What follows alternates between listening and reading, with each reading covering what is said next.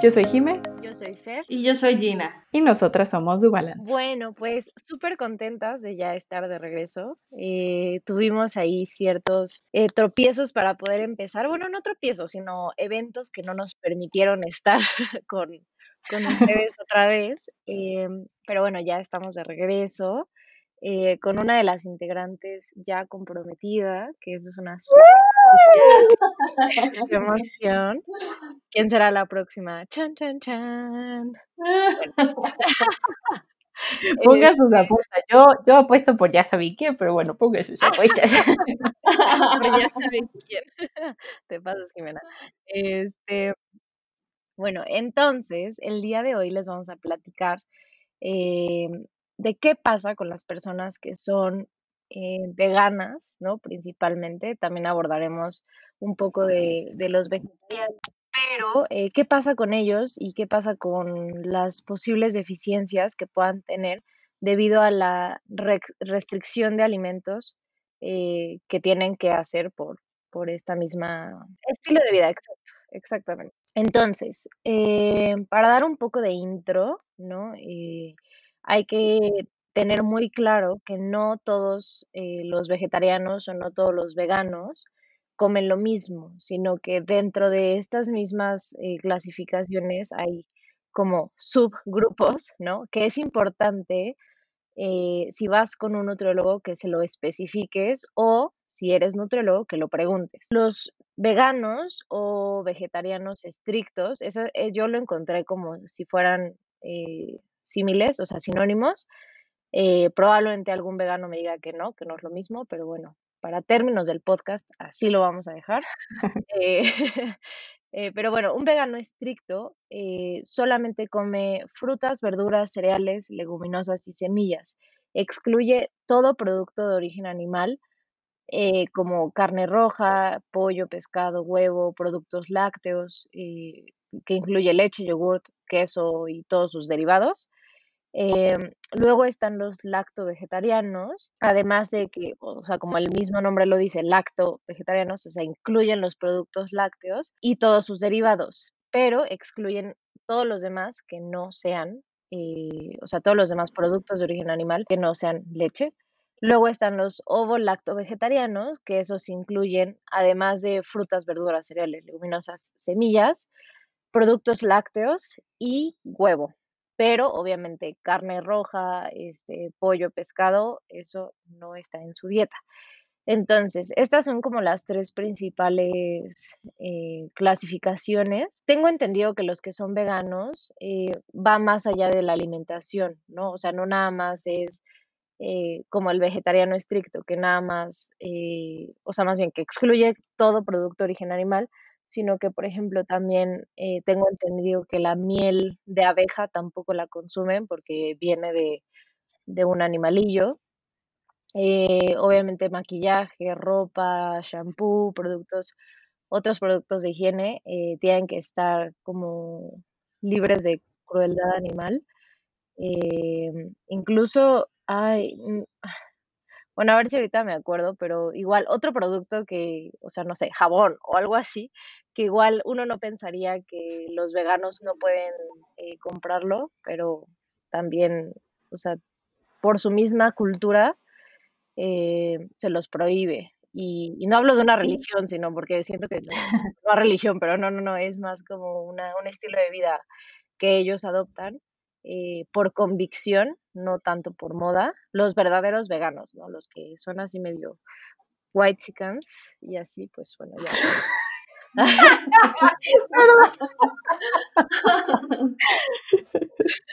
Lo siento, amigas, tiene que, este, que soltar esa, e, esa espinita que tengo adentro. Es que, o no, es totalmente por moda, bueno, yo siento.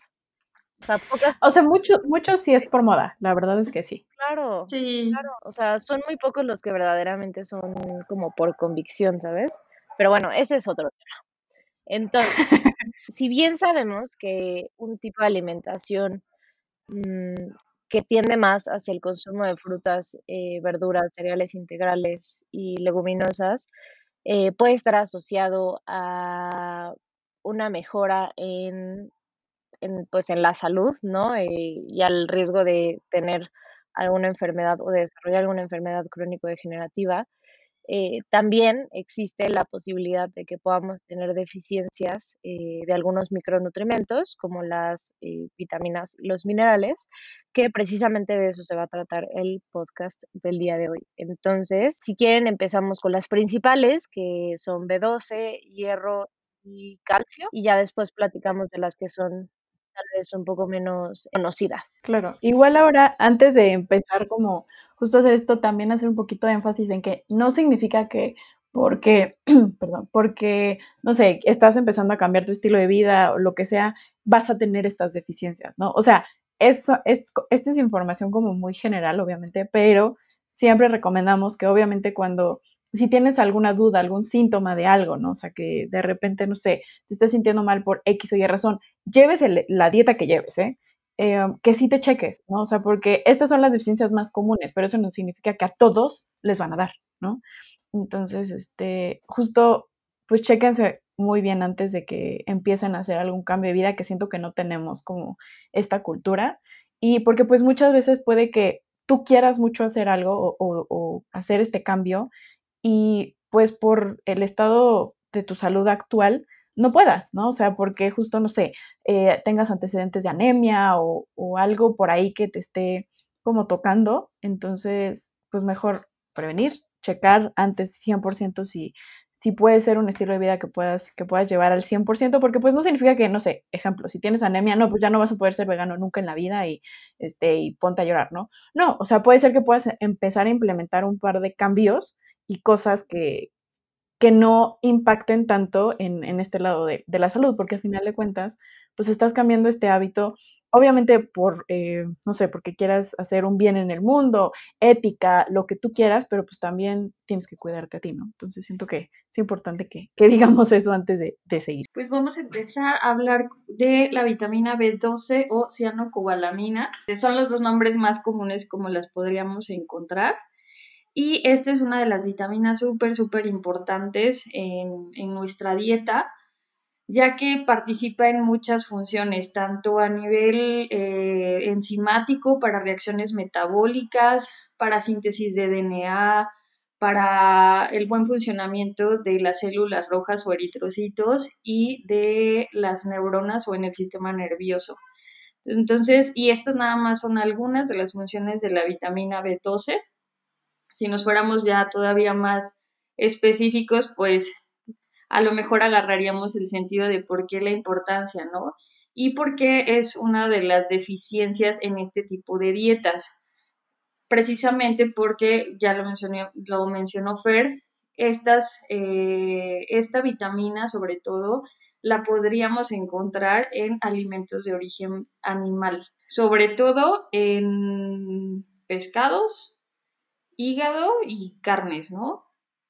En el huevo sí lo hay, pero eh, sí cabe mencionar que las cantidades en las que se encuentran son diferentes. Por eso tal vez eh, personas que hacen estas dietas ovo-lacto-vegetarianas, donde incluyen el huevo o los lácteos, sí la podrían estar consumiendo, pero tal vez no lleguen a los gramos de requeridos, ¿no? Para, para este buen funcionamiento. Igual también, justo, o sea, la deficiencia de, de, vitamina B12 te puede dar un tipo de anemia, ¿no? O sea, nos puede dar algún tipo de anemia. No solamente es justo el, las bajas cantidades de hierro lo que nos da anemia, sino también una deficiencia de B12. Y esto también es importante mencionar, que puede como enmascararse esta, este tipo de anemia por B12 porque eh, justo eh, las personas, sobre todo veganas, como nos decía Gina, porque la B12 viene en, productos animales, eh, se puede mascarar esta deficiencia porque hay un alto consumo de folatos que están en las verduras, en las frutas, en las leguminosas. Puede que tus niveles de hierro estén súper bien y dices, ah, no, pues no es anemia, pero no va por ahí la cosa, ¿no? Entonces también cuidar un poquito esta situación porque sí, la B12 es, es delicadita, ¿no? Y mm, pues bueno, que también la podemos encontrar en, más bien, se han hecho algunos estudios y se dice que eh, están, la B12 se encuentra en alimentos fermentados, como por ejemplo el miso o algunos hongos o, o, así, pero estos estudios han demostrado que no es o sea, que puede que sí tengan la cantidad de B12, pero no se ha visto un impacto positivo en la B12 sérica, ¿no? Entonces puede que sí tengan, pero por alguna razón no se está absorbiendo al 100% o, no es suficiente, o etcétera. Entonces, el único alimento, por lo menos que yo encontré, este, que pueden comer este, los vegetarianos estrictos, o etcétera, que contiene un poco de B12, pero igual vamos a lo mismo, sí deberían de suplementarse, es la levadura nutricional, que que yo sepa no lo utilizamos como mucho acá en México, pero pues en Estados Unidos como súper popular y así. Pero bueno, es la única fuente de B12 vegetal que yo encontré. No sé si ustedes tengan por ahí algo, pero pues sí yo recomendaría que sí se chequen muy bien esta onda de la B12 porque es la, más delicadita. Sí, exacto, Kims. La verdad yo no tengo algún otro dato de alimento donde la pudieran consumir, pero em, yo creo que una dieta bien, bien, bien fundamentada, bien estructurada, sí se le podría sacar provecho, ¿no? Porque sí tiene sus pros eh, totalmente, siempre y cuando estén bien informados, que estén consumiendo lo adecuado, que se estén haciendo todo este chequeo para que eh, durante el proceso puedan monitorizar y saber, ah, todo va bien, continúo. Ah, hay una deficiencia o estoy sintiendo algunos, algunos detallitos por ahí, ah, bueno, algo está pasando, ¿no? Entonces sí es pues un constante chequeo. Yo creo que de, eh, personas que siguen este tipo de dietas son súper, súper estrictas, las que realmente eh, lo hacen por la convicción, ¿no? Que mencionaban hace ratito. De la alga espirulina. Ah, ajá. También, o sea, en teoría, o es bien, es popular, pues, porque en teoría aporta grandes cantidades de vitamina B12.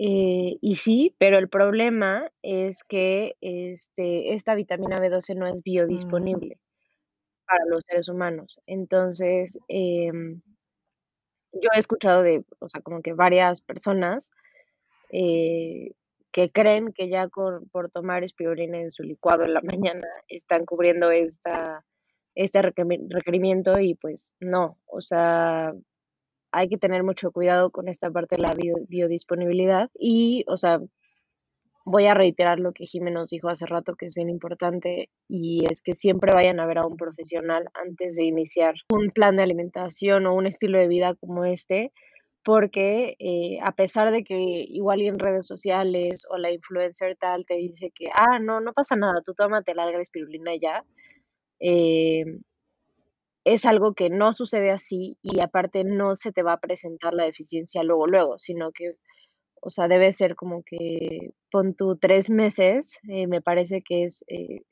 es el tiempo en el que va a empezar a, hacerse presente esta, los síntomas de esta deficiencia hasta este, que siga, o sea, poco a poco hasta que ya verdaderamente los síntomas y sean como más graves y que incluso, como decía Jive, que lleguemos a una anemia. Entonces, eh, lo más recomendable siempre es preguntarle a un, a un verdadero profesional de este tipo de dietas. Nosotras ahorita nada estamos como que tratando de informar, digamos, lo básico, pero pues obviamente siempre busquen a un nutriólogo específico para sus necesidades. Ay, muy bonito. Sí, justo. O sea, es que siento que se toma muy, muy a la ligera, ¿no? O sea, porque como dices, en, en cuántas veces no nos hemos topado en Instagram y digo, es un tema que ya hemos comentado hasta el cansancio, pero pues sí, que nada más dicen como, ay, sigue este programa para vegano, para no sé qué tal, pero en realidad no es personalizado, o sea, no están checando si tú sí lo puedes hacer o no. Sí, totalmente. Totalmente. Entonces ya, ya no, no pueden decir que no tienen la información porque se las estamos dando. ¿okay? Entonces, para seguir con el siguiente, vamos a hablar con, del calcio. ¿ok? El calcio, como sabemos, es el famoso que fortalece los huesos, ¿no? Entonces, este, lo necesitamos por gran parte de nuestra vida y sobre todo eh, siendo mujeres, o sea, con mayor razón, porque nosotras tenemos un poco más de predisposición em, cuando avanza la edad a tener este, osteopenia, osteoporosis, este, tenemos, eh, la densidad eh, se va debilitando un poco más, entonces digamos que, eh, no que a los hombres no, pero digamos que las mujeres somos un poco más propensas a eso, entonces normalmente el calcio lo podemos encontrar en, pues por ejemplo, en todos los lácteos, ¿no? O sea, o las, los alimentos que están fortificados, en la tortilla de, de, maíz, que justo platicamos un podcast de eso, que desafortunadamente no podemos saber si las tortillas de maíz de ahora, pues hechas ya con la masa industrializada y todo este show, tienen la cantidad suficiente que se reporta, pero bueno, este, tortilla de maíz, por ejemplo, charales, sardinas, eh, etcétera, ¿no? Entonces, ¿cómo podemos, pero podemos escoger alimentos que, que nos lleven a tener suficiente cantidad de calcio en el organismo porque eh, por ejemplo, las verduras de hoja verde tienen altas cantidades de calcio, pero también tienen fitatos y oxalatos, que estos van a inhibir la absorción del calcio. Entonces, sí, muy fuerte en calcio, igual que la el alga espirulina. O sea, sí está cañón en B12, están cañones en calcio, pero no se van a absorber al 100%. ¿no? Entonces, las opciones que podemos usar aquí son las bebidas este, vegetales que estén fortificadas, este, por ejemplo, el tofu también puede ayudar, eh, pero tienes que checar también la fuente más bien cómo se preparó este tofu, porque yo no lo sabía, eso lo aprendí hoy, pero em, hay diferentes maneras justo de, de pues, preparar el tofu en cuestión de como en qué lo, con qué lo pues, haces, no sé, con qué lo cuajas, no sé si sea cuajar el verbo, pero bueno, el chiste es que tiene que estar preparado en sulfato de calcio. Entonces ahí ya lo están fortificando con calcio. Yo no lo sabía. Ah, no, yo tampoco tenía idea. Ajá, pueden buscar, digo, si, si está este, preparado con sulfato de calcio, por ejemplo, granos de soya, chícharos también tienen, y este kale también tiene suficiente calcio, ¿no? Perdón, me tenía que reír un poquito con esta palabra. Este odio, odio esa palabra, la peor del Yo sé. Este, pero sí, entonces tenemos que cuidar muchísimo esta onda y afortunadamente eh, por lo menos acá en México, muchos productos se fortifican con, calcio, ¿no? Y no necesariamente son productos de origen animal, pero em, tenemos que sacarle provecho porque sí es algo que tenemos que, cuidar. Claro, y también, o sea, siento que es importante saber que, digo, no todo el panorama es malo.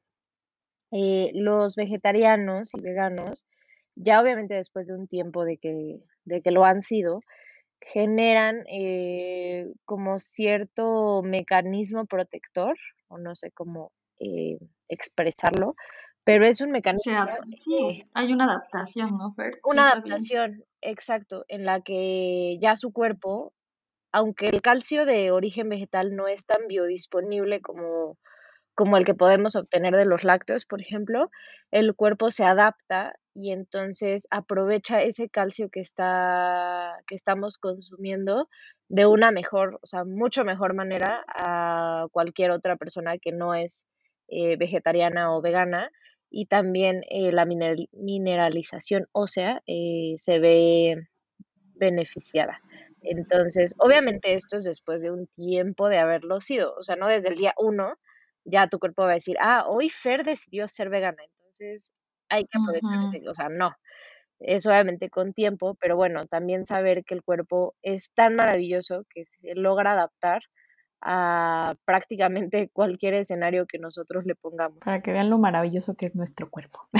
Sí, totalmente. Ahora, nuestro siguiente micronutrimento que es bien conocido que se ve afectado es el hierro. Eh, el hierro, digo, obviamente es como muy popular. Digo, obviamente todo el mundo hemos escuchado en algún punto de nuestra vida la palabra hierro, ¿no? En cuestión de salud, pues. Eh, pero realmente, ¿quién sabe para qué sirve? ¿No? O sea, a veces como que la gente dice, ah, sí, te hace falta hierro, pero pues, ¿y eso qué? ¿Para qué me va a servir? Pues es de los más vitales que tenemos. Todo es vital, pero este yo siento que mucho más, eh, porque es el que nos va a ayudar a transportar el oxígeno, ya que forma parte de la hemoglobina, que bueno, es, es la encargada de conformar eh, obviamente nuestra sangre y de transportar el oxígeno, y sin hierro no podría existir la hemoglobina. Entonces, obviamente sin oxígeno, pues no podríamos vivir, o sea, no hay oxígeno, nos morimos. Entonces, obviamente, eh, debido a esto, es importante saber que si llevamos una dieta vegetariana o vegana, probablemente empecemos a tener deficiencias em, de este micronutrimento, ya que su principal fuente son los productos de origen animal. Eh, del hierro, hubiera empezado por ahí, ¿va? Pero bueno, del hierro hay dos tipos, el que es M y el que es no M. El que es M es el que podemos aprovechar mucho más. Yo tengo aquí más o menos un 35% y el no M que es el que viene de las eh, leguminosas y de los vegetales, es, se aprovecha más o menos entre un 2 y un 20%. O sea, que quiere decir que mientras menos eh, productos de origen animal consumas, pues es muy probable que el hierro no M sea el que predomine en tu, en tu alimentación. Ahora, esto no es tampoco la tragedia, o sea, sí podemos eh, de alguna manera convertir, ¿no? Y estoy haciendo comillas, eh, convertir este hierro no M a M con una pequeña combinación, pequeña y simple combinación que es eh, con vitamina C. Esta vitamina C lo que va a hacer es convertir al hierro Noem en una forma más soluble y que va a mejorar su absorción en, entre unas 3 y 4 veces.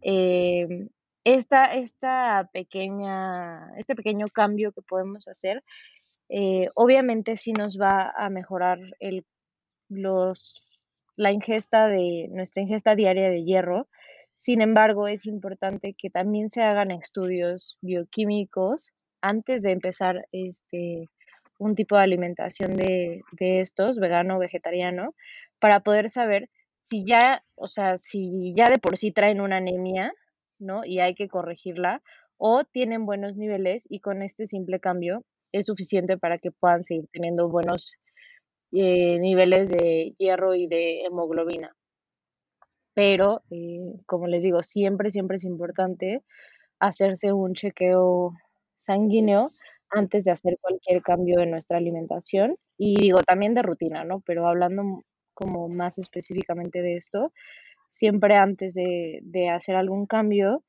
háganse primero estudios bioquímicos para saber de dónde parten y si es que sus niveles posteriormente, ¿no? No sé, tres meses después mejoraron o empeoraron y ver qué cambios habría que hacer para no perjudicar nuestra, nuestra salud. Y hay otra cosa que eso también, eso tampoco yo lo sabía, pero que, em, por ejemplo, todas las leguminosas o alimentos fermentados o germinados, eh, puedes aumentar su biodisponibilidad eh, si los remojas. ¿A poco? Órale. O sea, yo sabía que si lo remojabas, le quitabas un poquito como esta sensación, o sea, bueno, estos Ah.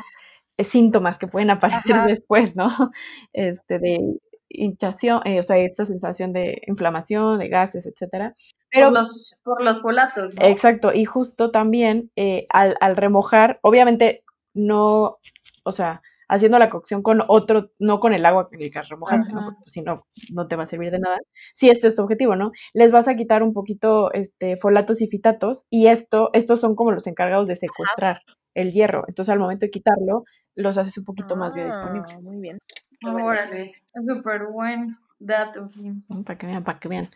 Este, pero sí, es eso. Y también otro, este, otra vitamina que queremos mencionar un poquito, pero esta es en general, bueno, no sé ustedes qué pensarán de esto, pero yo creo que, o sea, no necesariamente que todos nos tengamos que, que suplementar, así de ya ahorita en este momento, pero siento que es una vitamina a la que desafortunadamente no, no le ponemos tal vez tanta atención, ¿no? Y, y estoy hablando de la vitamina D. ¿Por qué? Porque es la famosa vitamina del sol, ¿no? O sea, es la que se va absorber eh, de un 85 a 90% este, por medio de la piel al exponernos al sol un rato, ¿no? Entonces, eh, ¿por qué digo lo de que puede que no, no nos fijemos mucho, puede que no? Porque justo, no sé, digo, en México somos afortunados de tener un clima bastante, mmm, pues es, es, es, bastante tropical, ¿no? O sea, no, por mucho que, o sea, nuestros inviernos son con sol, entonces no tenemos ese, ese tema, ¿no? De, de que no, no, tenemos exposición al sol, no, no podemos, ¿no? Ver, ver, el sol, pero hay muchísimos países donde, híjole, la, el sol no se asoma ni un ratito por varios días o varios uh -huh. meses incluso, este, pues obviamente cómo vas a absorber este, vitamina D de forma eficaz si no estás consumiendo si no estás teniendo sol, ¿no? Y bueno, una fuente de vitamina D aparte son todos los pescados, ¿no? Y aceites de pescado.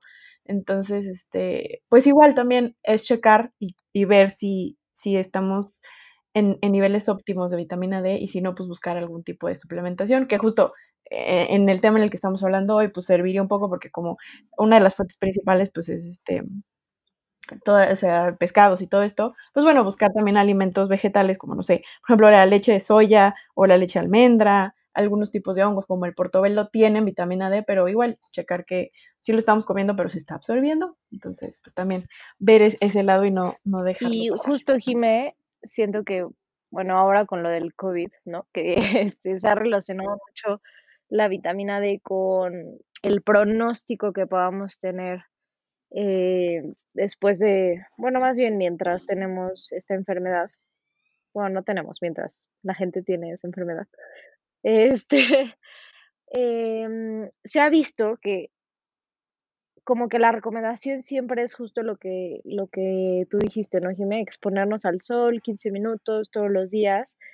Eh, pero es importante que también la gente sepa que no por que todos los días te expongas 15 minutos al sol, es ya seguro que tus niveles de vitamina D van a estar al 100. O sea, porque eh, tengo entendido que recientemente se han hecho como muchos estudios de esto y se ha visto que en población mexicana, no sé si es cuestión genética o, por qué, tendría yo como que leerlo, leer más, eh, pero en teoría en población mexicana es mucho más probable que tengamos deficiencias de vitamina D a pesar de estar expuestos al sol eh, todos los días 15 minutos. O sea, no es, digamos que no es garantía. Entonces, y eso no nada más, digo ahora porque se ha relacionado mucho con, con el COVID, ¿no? Pero también este, en vegetarianos, en veganos y en población normal, es importante que sepamos nuestros niveles reales de vitamina D, ¿no? O sea, es un estudio que yo tengo entendido que es eh,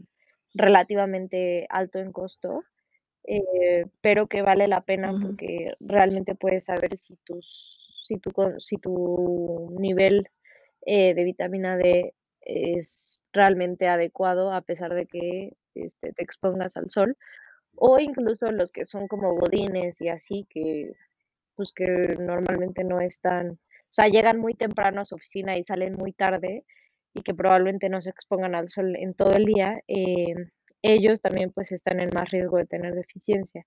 Entonces, nunca está de más, ¿no? De pronto, si ya te vas a hacer, no sé, una biometría o una, este, una química, pues bueno, pedir también que te digan tus niveles de vitamina D y ver si es necesario simplemente aumentar tu consumo de alimentos eh, ricos en vitamina D o es también necesario incluir ahí algún suplemento este, que, nos, que nos aporte vitamina D. Y, y, normalmente, bueno, según yo hay algunos que vienen también con calcio, o sea, es vitamina D y calcio, pero eh, pero bueno, esto como, como dato, porque justo ayer, o sea, coincidentemente, eh, me salió así como varios artículos de vitamina D y, coronavirus y que todo mundo cree que como es una, una, una vitamina que podemos sintetizar gracias a la exposición al sol, pues nadie se preocupa por sus niveles de vitamina D, pero sí es algo súper importante. Sí, no, y está súper bueno como dices, Fer, o sea, es, es cuestión de checarnos si tienes obviamente las posibilidades y de si de por sí ya estás Em, cuidando en este caso, ¿no? O sea, de que estás yendo con algún profesional de la salud que te diga qué onda con tu dieta, qué onda con tu, estado en general de salud.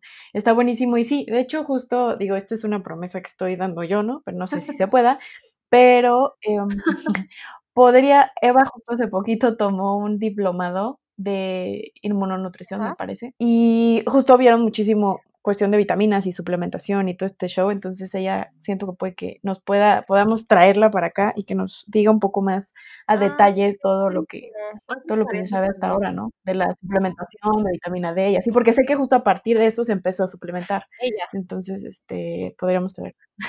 Ajá, ella, o sea, ella es su esposo, ah, pero sí. Ah, ok. Estaría padrísimo, ojalá que sí se pueda. Entonces, pues igual, Sí, a ver si la convenzo. Sí, hay que, convencerla. Pero bueno, sí, es importante entonces que, que, chequemos esa parte. Y siento que es una, como que está muy olvidada, porque justo, o sea, como dices, Fer, o sea, tenemos esta idea de solo el sol y ya, pero capaz si ni siquiera estamos comiendo suficiente, este, consumiéndola de forma suficiente, o tenemos otras cosas ahí que no están haciendo que no se absorba al 100 y pues tenemos sí, sí, sí. Y ahorita con lo que, con lo que acaban de decir las dos, se me viene a la mente así, dije, pues sí, o sea, es, este, casi siempre nos conformamos con hacer una cosita y pensar, ah, ya este, ya cumplí con esa cosita, ejemplo, ¿no? Este, exponerme al sol. ya aseguro que tengo mi vitamina D. Cuando todavía hay una lista como de más de 10 eh, cositas que te pueden ayudar a asegurarlo. Entonces, no conformarnos como nada más tener una, sino todas las que se puedan para poderlo asegurar. Y creo que aplica en muchas cosas, ¿no? Sí. 100%. Eh, y bueno, nada más justo eh, hablando de todas estas ondas, eh, el omega 3, que tal vez también estaría bien que dediquemos un podcast entero para hablar de los omegas en general, ¿no? Porque siento que se tienen como muchas creencias y muchas, o sea, ahorita igual está medio de boom el omega 3 y también el 6, el 9, toda esta onda, entonces igual para aterrizar un poco más ese tema, pero lo que quiero decir es que normalmente el omega 3 es súper famoso de que viene en pescados y en eh, aceite de pescado, pero también hay algunas fuentes vegetales que nos pueden ayudar y siento que son súper mm, prácticas de agregar a, la alimentación de cualquiera. Esto no es solamente para este, vegetarianos o veganos, eh, porque digo, no, no, nos viene de mal este, agregar un poquito de omega a nuestra comida y estas son la linaza o el aceite de linaza, este, chía y en general las nueces, ¿no? O sea, vienen bastante bien fortificadas con, bueno, no fortificadas, pero lo, tienen de por sí el omega 3, entonces a darle con todo esto. Bueno, ya vamos como a pasar con los, con el último micronutrimento que digo, no es como tal vez no es tan bien conocido y que puede haber deficiencia en este tipo de alimentación, pero bueno, es el zinc. Eh, el zinc principalmente lo encontramos en, em, en las carnes, bueno, en los productos de origen animal. Y este zinc es importante, digo, a pesar de que su requerimiento es como muy pequeño, eh, es importante porque es, participa en muchísimas reacciones bioquímicas eh, reacciones que hacemos día a día sin que siquiera nos demos cuenta. Y aparte participa, por ejemplo, en el metabolismo de los aminoácidos, síntesis de ácidos nucleicos y también nos ayuda a eh, la disponibilidad de folatos. Entonces, pareciera que no es tan importante, pero sí es de los, de los más, más importantes el zinc.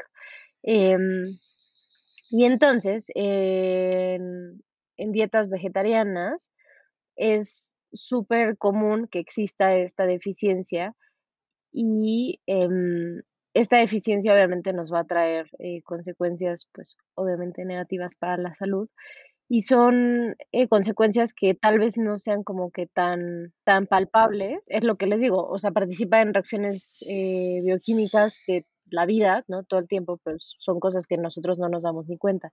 Entonces, probablemente si, este, por ejemplo, tu cicatrización ya no es tan buena como antes, o tu sistema inmune, o sea, te enfermas cada rato, es muy probable que eh, tengas alguna deficiencia de zinc o, bueno, puede ser de algún otro micronutrimento, pero eh, estas dos que les acabo de mencionar son em, situaciones en las que se puede presentar si hay deficiencia de zinc. Obviamente hay que descartar, pero bueno, eh, es una posibilidad simplemente. Entonces, em, sí es importante tener como muy presente que no nada más son los más comunes los que vamos a tener deficiencia, sino otros micronutrientes que, este, igual como el selenio, que ese tampoco lo, lo habíamos mencionado, pero que a pesar de que su consumo, su ingesta diaria recomendada es muy pequeña, cuando no estamos teniendo ni siquiera el consumo de una mínima parte de proteína de origen animal, es probable que tengamos deficiencia. Entonces, aguas con eso y como nada más recalcar, pues háganse estudios bioquímicos antes de, de, empezar algo así y esténse checando constantemente para evitar que tengamos alguna enfermedad o este, algún síntoma por deficiencia. Sí, justo, Fer ver si somos compatibles, ¿no? Con, con ese estilo de vida también. Sí, pues es que no todo es para todos. Exacto, sí. Muy bien. Pues ahora, como sabemos, hay varias poblaciones de riesgo, ¿no? Entre estas poblaciones, los niños o, los infantes, los adolescentes, el adulto mayor y, y las mamás solas, embarazadas, ¿no? En esta, en esta parte les voy a tocar la población de riesgo en adolescentes. Eh, esta población es especialmente propensa a elegir dietas que están de moda. porque pues están constantemente en esta búsqueda de alternativas novedosas, de querer hacer algo diferente o de buscar em, a lo mejor eh, seguir, ¿no? Algún fan o verse influenciados por todo lo que tenemos de, información. Entonces, es una, es una de las poblaciones que, eh, en la que se ve más este tipo de dietas o esa inquietud por querer seguir este tipo de dietas. Entonces, les voy a mencionar cuáles serían los pros, cuáles serían los contras de llevar una dieta vegana o vegetariana en adolescentes. Primero nos vamos con la parte de los efectos beneficiosos, ¿no? ¿Qué le podríamos sacar de provecho a este tipo de dietas? Bueno, lo primero es que aportarían mayores niveles de fibra dietética. Esto nos lleva a una prevención a corto plazo del estreñimiento y a un largo plazo del cáncer de colon y menos riesgo de diabetes tipo 2. Otro es un mayor consumo de frutas y hortalizas y un menor consumo de dulces y aperitivos salados. Por lo tanto, niveles bajos en ácidos grasos saturados, colesterol, la tensión arterial, y hay mayor contenido en ácidos grasos poliinsaturados, lo que esto nos llevaría a un menor riesgo de hipertensión, hipercolesterolemia y por lo tanto, pues enfermedad cardíaca. Eh, también puede eh, ser como prevención de la obesidad, porque ahora pues los niños y adolescentes con valores de IMC normales son más propensos a estar también dentro del rango normal cuando llegan a estar adultos. Entonces, esto nos ayudaría a disminuir el riesgo de enfermedades crónico-degenerativas. Em, en la parte de los efectos perjudiciales de este tipo de dietas en adolescentes, bueno, sería el menor contenido calórico, eh, obviamente si no están bien planificadas las dietas, va a haber muchísimas deficiencias, sobre todo de los que acabamos de mencionar, como la, la vitamina B12, calcio, vitamina D, y también no cumplirían con las necesidades proteicas. Sobre todo en esta etapa aún siguen en crecimiento y desarrollo, eh, entonces necesitan esta parte de las proteínas para poder cumplir con todo, con todo el requerimiento, ¿no? Y ahora les mencionaré algunas ventajas y desventajas generales, ya no nada más de la población de adolescentes, sino en general. Em, hay estudios donde sí se observaron eh, que este tipo de dietas se, se asocian a una menor presión arterial. Es decir, podría ser compatible con personas que tengan problemas de hipertensión, sí lo podría ser, eh, o personas nuevamente que tengan, eh, por ejemplo, problemas como diabetes tipo 2, también se ha asociado a que pueden reducir la hemoglobina glucosilada y tener un mayor control. Nuevamente, ¿cuáles serían nuestros contras? Las deficiencias, porque en, en la población ya adulta es muy difícil pues cambiar hábitos, no es que no se pueda, sí se puede, pero es un poquito más complicado. Entonces, eh, se pierde el control de estos detalles, ¿no? De lo que decía Fer hace rato, ah, bueno, checar si realmente estoy teniendo mi vitamina D en, valores normales o si tengo mi vitamina B2 en valores normales. Entonces, se ha asociado una mayor deficiencia en estos en estas vitaminas. También eh, agregar que eh, o sea, hay que cuidar muchísimo también la cantidad de alimento que se está consumiendo. O sea, y con cantidad me refiero eh, a las calorías totales. Y no, no quiero que empiecen a pensar que tienen que estar contando todo el día las calorías y así.